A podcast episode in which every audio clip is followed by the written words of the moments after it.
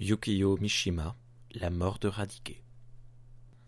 Chapitre 1 En 1924, Jean Cocteau avait trente-cinq ans.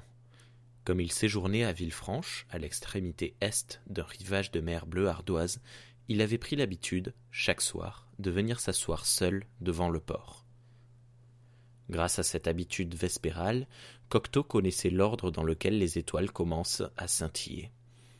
La première apparaissait toujours à droite, dans le ciel. Peu de temps après, la deuxième se mettait à briller au-dessus de Saint-Jean.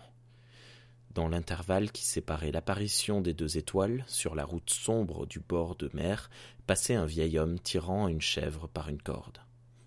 Le 12 décembre de l'année précédente, Raymond Radiguet était mort dans une clinique parisienne de la rue Piccini, et, depuis lors, le cœur de Cocteau était perpétuellement en crise.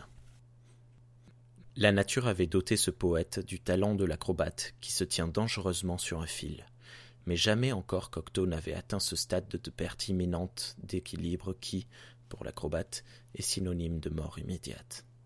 La première étoile, c'est moi, pensait Cocteau. Elle devance toutes les autres. Puis passaient d'étranges garçons, tirant des chèvres par une corde. La seconde, c'est Radiguet. Ensuite commençait la véritable nuit celle qui est là faire briller les étoiles.